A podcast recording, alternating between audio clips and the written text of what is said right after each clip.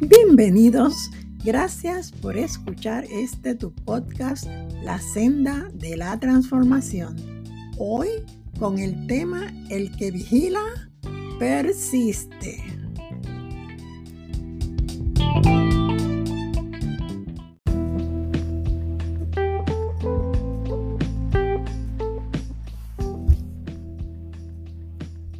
¿Qué pasaría si los que trabajan en la seguridad de tu país decidieran tomar un descanso o estar de brazos caídos? Ni lo queremos imaginar. Tú también eres un vigilante. Si decidiste tomar el camino de la vida en acuerdo a la voluntad de Dios, lo eres un requisito para persistir vigilante es recargar tu espíritu cada día. Quizás has orado por un ser muy querido para que sea restaurada su vida, pues pareciera ir de mal a peor. Nos duele el corazón, nos quebrantamos porque no desea ni siquiera que nos acerquemos. El que vigila discierne el ambiente espiritual. Puede identificar la obra del maligno oprimiendo a las personas. Por ello, puede orar con claridad y determinación y también advertir. Utilizaré el ejemplo de Ezequiel 3, 14, 17 me levantó pues el espíritu y me tomó y fui en amargura, en la indignación de mi espíritu. Pero la mano de Jehová era fuerte sobre mí. Y vino y vine a los cautivos en Tel Aviv que moraban junto al río Quebar y me senté con ellos y donde estaban sentados. Y allí permanecí siete días atónito entre ellos. Y aconteció que al cabo de los siete días vino a mí palabra de Jehová diciendo, Hijo de hombre, yo te he puesto por atalaya a la casa de Israel. Oirás pues tú la palabra de mi boca y los amonestarás de mi parte. ¿Cuál era la situación? El pueblo estaba cautivo en Babilonia.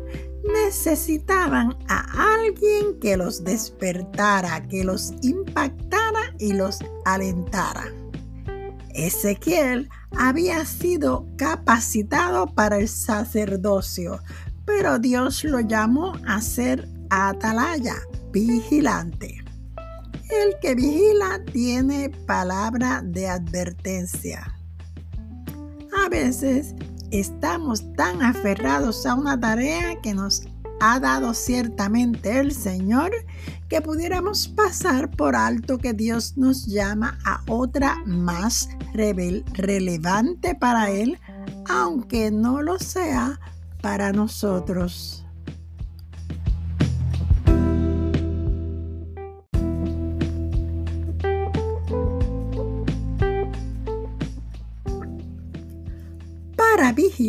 Es necesario ser empático, identificarse con el dolor de los demás.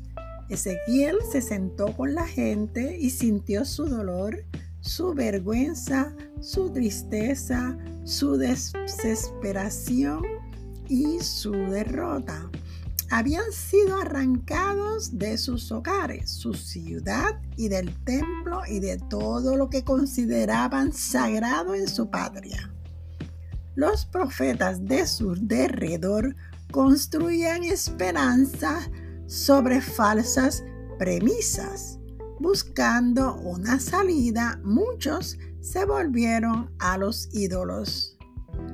Nunca podremos obtener una cifra de todas las personas que en esas condiciones se han sentado a nuestro lado o han compartido con nosotros. ¿Te has hecho la pregunta, cuán empático soy con los que viven en desespero porque no han encontrado el camino.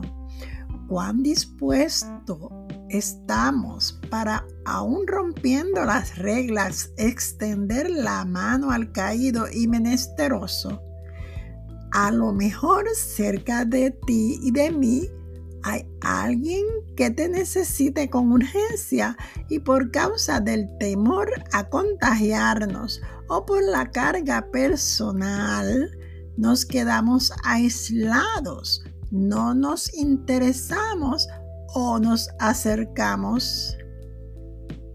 Jesús se acercó a todos y no le importó la ley o cuán inmundo se consideraba a un leproso y le tocó con su palabra de salud. Dios llama a vigilar y a persistir en ello. ¿Dónde está la amonestación, la predicación profética y evangelística que llaman al arrepentimiento y a la conversión? Esto no se refiere al uso de frases despectivas o acusatorias, sino la proyección del amor genuino mostrado por Jesús en la cruz por sus hijos perdidos. Habla a ellos con mis palabras, le dijo el Señor a Ezequiel. No es necesario endulzar la píldora. La medicina de Dios es dulce como la miel. Habla la verdad y anima el espíritu. La advertencia en el momento adecuado sana la más dolorosa herida. Necesito decirte algo. Debemos advertir, pues el pecado es engañoso y destructor. Ciega el entendimiento. Aunque algunos digan al regresar a sus casas, este predicador está loco, tiene una buena voz, pero sigue importunándonos por la vida que llevamos. ¿Por qué no nos dice lo bueno que somos? Dios le dijo a Ezequiel que comiera el rollo y le enfatizó, habla a ellos con mis palabras. Le enfatizó, el mensaje no es tuyo, me pertenece. El atalaya hace su trabajo, tenga éxito o no. No es tarea fácil, pero es gratificante no seremos famosos, pero nuestro nombre está escrito en el libro de la vida. El temor no debe detener a la iglesia.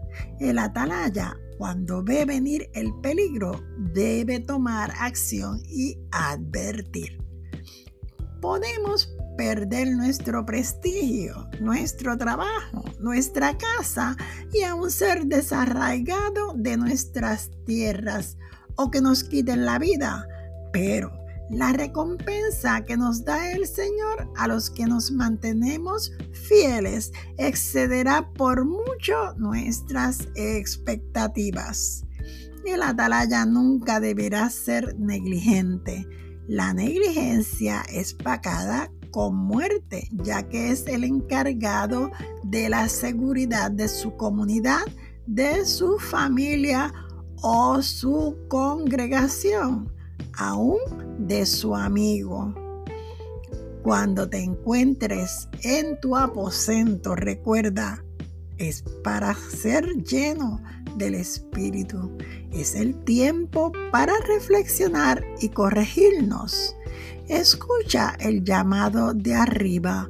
Ojalá y muchos consideren tomar el llamado en serio con firmeza.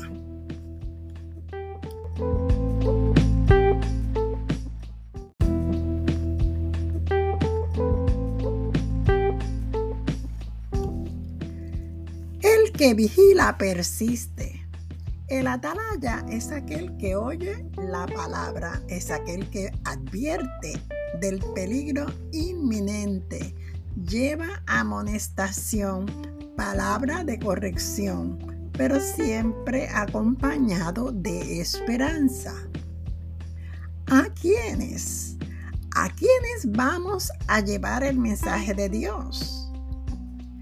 justos, a inconversos, al impío, al que hace maldad, al de ánimo doble, al que ha renunciado a seguir, al que se lamenta, a todos. ¿Cuál es la decisión que demanda Dios al pueblo a través del ministerio del que vigila? Toma el camino de vida o decide seguir en el camino que lleva a la destrucción. No nos confundamos, el deseo de Dios es liberar aún en la rebelión persistente. Porque no quiere la muerte del que muere, dice Jehová. Convertíos pues y viviréis. Lo verás en Ezequiel 18:32. El plan de la gracia y la misericordia de Dios no viola la libertad humana la libertad humana lleva en sí una responsabilidad moral. Mis tíos, cuando nos hacían advertencia a los chicos de la casa para que nos comportáramos bien, decían, en guerra avisada no muere gente. Dios ofrece a todos un corazón y un espíritu nuevo su espíritu que nos lleva a una gozosa obediencia a Él. Obediencia que nos transforma, que cambia nuestro lamento en baile, en adoración y alabanza. Tomarás el llamado a ser atalaya del Señor, te oigan o te dejen de oír. ¿Estás dispuesto a ser burlado y menospreciado por salvar una vida al predicar el Evangelio de Jesús? Santiago 5:19 declara, si alguno de vosotros se ha extraviado de la verdad y alguno le hace volver, sepa que el que haga volver al pecador de su camino salvará de muerte un alma y cubrirá multitud de pecados. Pablo exhorta al joven Timoteo 4:16 Ten cuidado de ti mismo y de la enseñanza. Persevera en estas cosas, porque haciéndolo asegurarás la salvación tanto para ti mismo como para los que te escuchan. Así nos ayude el Señor. Amén.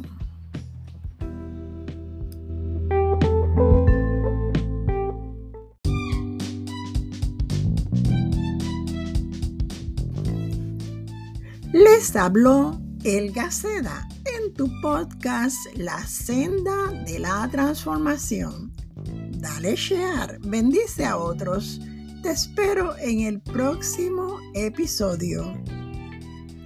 Caiga como la lluvia mi enseñanza y mi discurso como rocío en tu corazón